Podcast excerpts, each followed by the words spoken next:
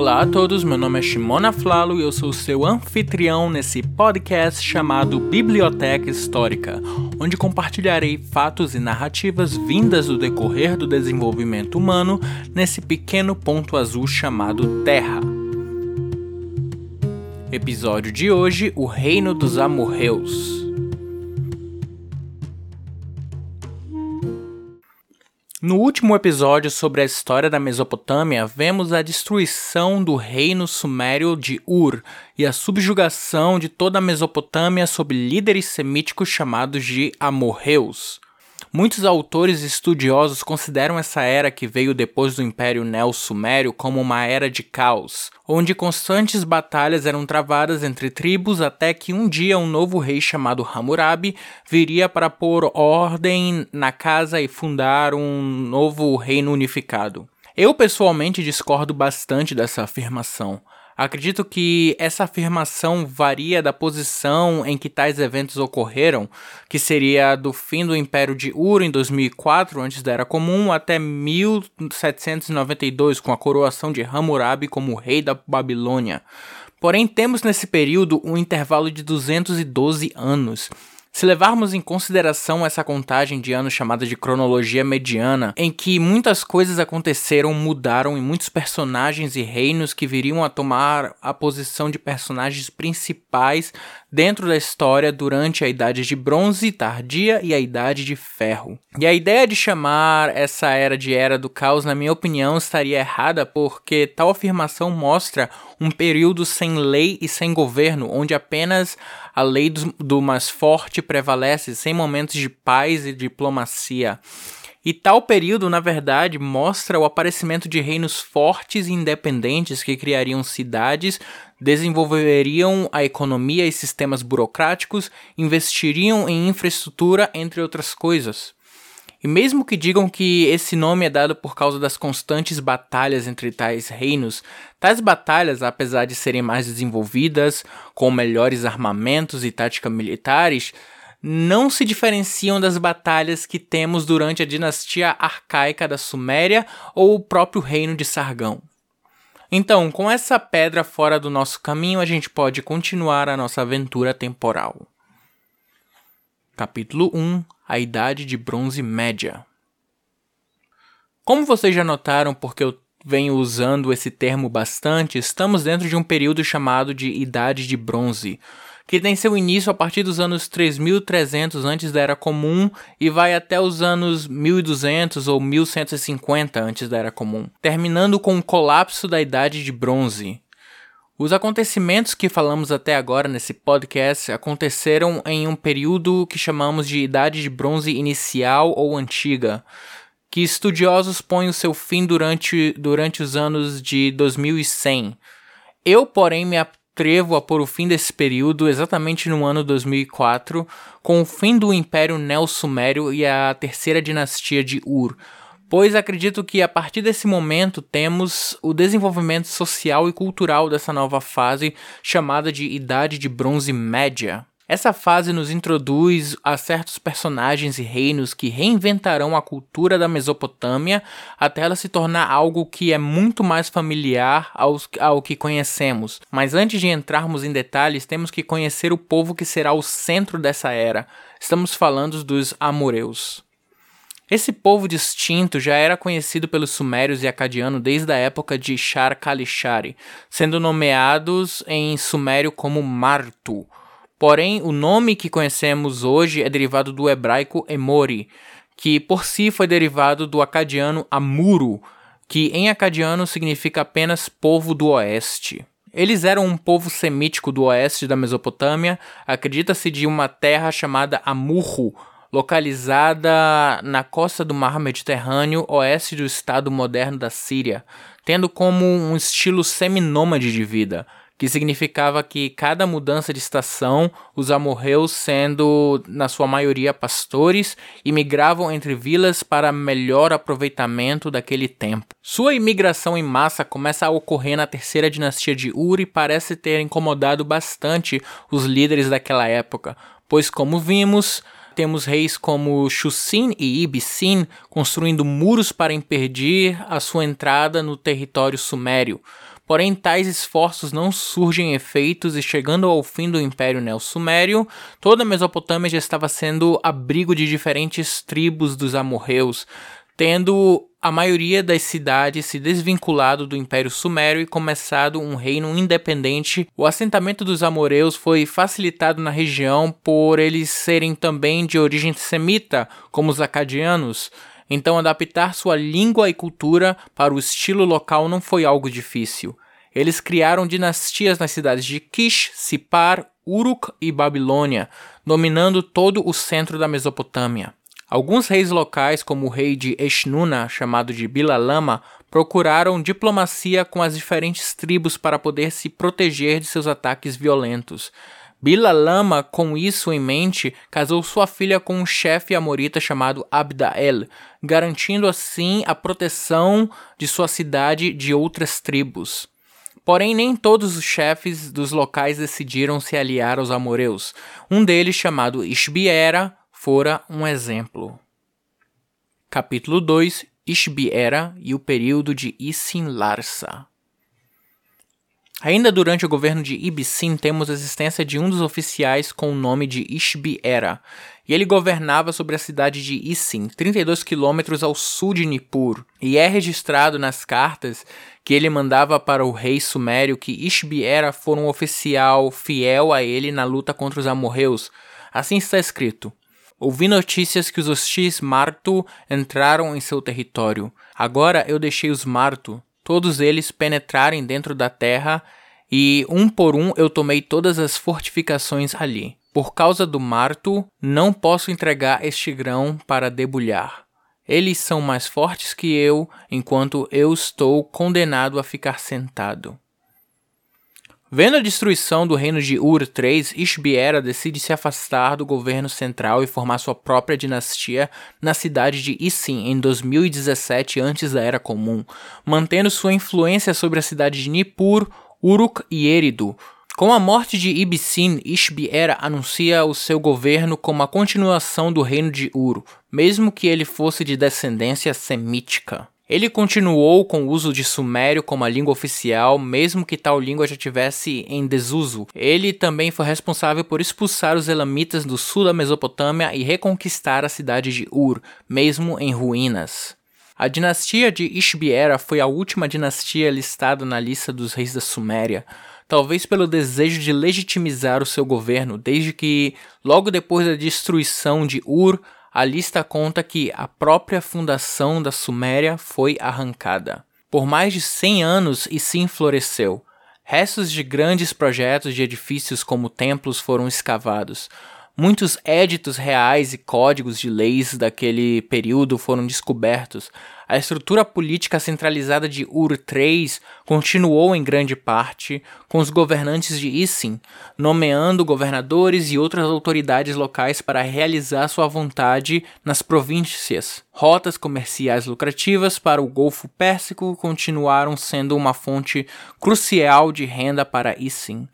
Detalhes sobre a queda de Issin são escassos, mas muitos documentos mostram que a dificuldade de acesso à água foi uma das causas que levou é, à queda de Issin, junto com seu conflito contra o reino da cidade de Larsa, que se revoltou contra Issin. A cidade de Larsa estava sujeita à cidade de Lagash, que havia sido capturada pelo governante de Issin, Ishbiera, ele e seus sucessores nomearam governadores para governar Larsa. Um desses governadores foi o amorreu chamado Gungunum, que eventualmente rompeu com Isin e estabeleceu sua própria dinastia independente em Larsa. Isso foi semelhante a um golpe de Estado e Isin rapidamente perdeu força política e econômica, que nunca mais se recuperou. Para Gungunum legitimizar seu governo e desferir um golpe em Isin, ele capturou a cidade de Ur entre os anos 1932 e 1906. Como a região de Larsa era o principal centro de comércio através do Golfo Pérsico, e Sin havia perdido o acesso a rotas comerciais extremamente lucrativas. Ur era uma cidade com um tremendo significado histórico e cultural. Em algum momento, outro centro de culto, Nippur, também foi perdido. Os dois sucessores de Gungunum, Abissare e Sumuel, tomaram medidas para cortar completamente o acesso de Isin aos canais, redirecionando-os para Larsa. Larsa tornou-se poderoso, mas nunca acumulou muito território. Por volta de 1860, antes da Era Comum, um forasteiro chamado Enlil Bani assumiu o trono de Isin, encerrando a dinastia hereditária estabelecida por Ishbi-Era por mais de 150 anos. Larsa, porém, chegaria ao seu auge sob o comando do rei Rim-Sin durante os anos de 1822 e 1763 antes da Era Comum, depois de suceder o seu irmão Wad-Sin. Ele imediatamente começou a expandir Larsa, atacando as cidades vizinhas de Uruk, Sin e Babilônia. Em 1808, antes da Era Comum, a cidade era tão grande que outras cidades se preocupavam com o seu crescimento. O rei de Isin, governante de Uruk e chefe da Babilônia, fizeram campanha contra Rim-Sin, ele os derrotou. Em 1801, antes da Era Comum, ele saqueou Uruk, poupando seus habitantes. Em 1797, ele invadiu o território de Isin, tomando finalmente a capital em 1792. Essa conquista foi tão importante para Rimsin que todos os anos do seu governo ele eram nomeados em anos após o saque de Isin. Rim-Sin estabeleceu um império forte no sul da Mesopotâmia, digna de respeito que seria ofuscada, porém, com o advento de outro reino ao norte, o reino da Babilônia. Capítulo 3 A fundação da Babilônia a primeira menção de um local chamado Babilônia foi no final do terceiro milênio antes da Era Comum, durante o reinado do Império Acadiano do governante Shar-Kalishari, um dos nomes dos anos menciona a construção de dois templos lá, porém depois disso nada se ouve dessa cidade. De acordo com a lista dos reis da Babilônia, o governo amorreu na Babilônia começou no século XIX, antes da Era Comum, com um chefe chamado Sumu Abum, que declarou independência da cidade vizinha de Casalo, dando o nome da cidade de Babilônia, que em acadiano significava Portão dos Deuses. Esse Sumuabum construiu e dedicou novos templos nessa recém-formada cidade por causa do constante conflito militar entre todos os reinos da Mesopotâmia.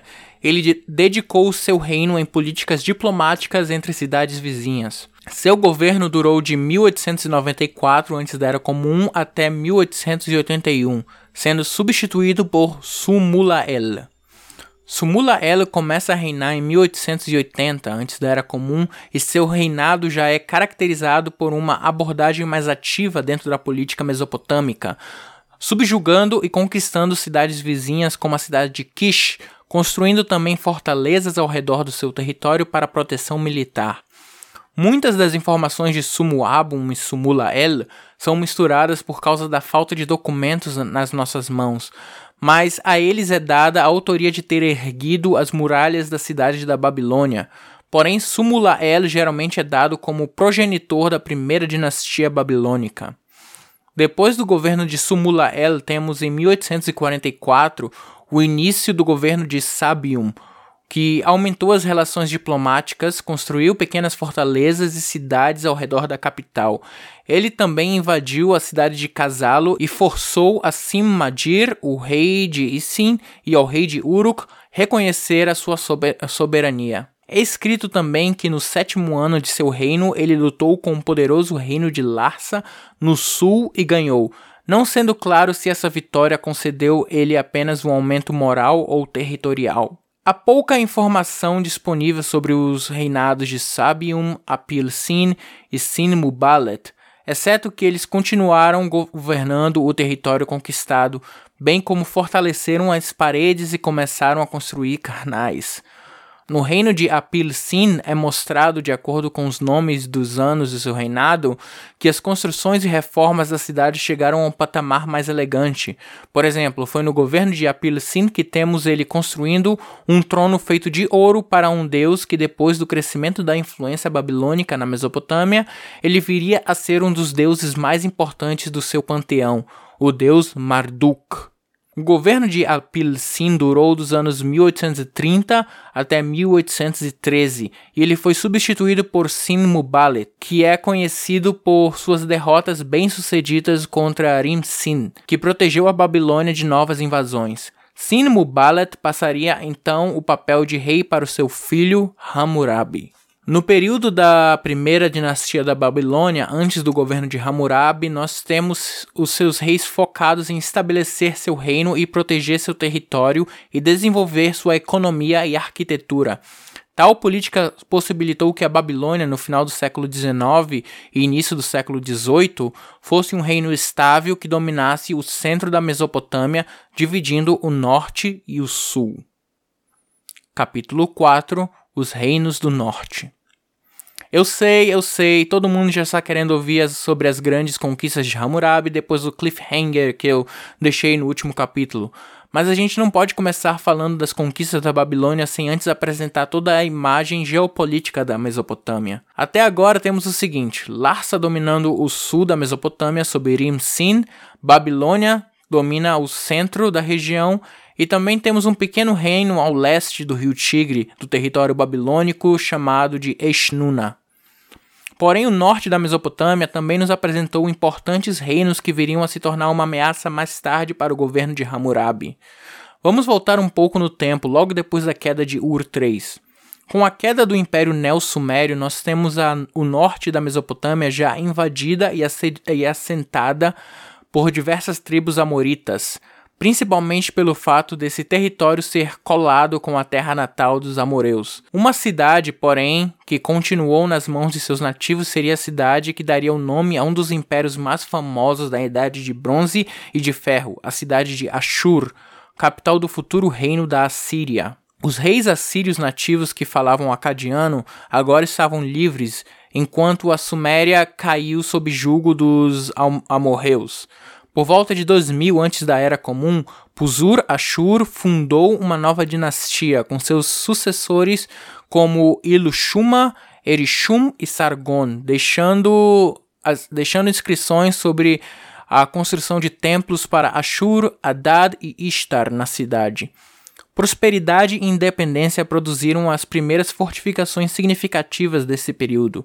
Como a região desfrutava da relativa paz e estabilidade, o comércio entre a Mesopotâmia e a Anatólia aumentou e a cidade de Ashur se beneficiou muito de sua localização estratégica.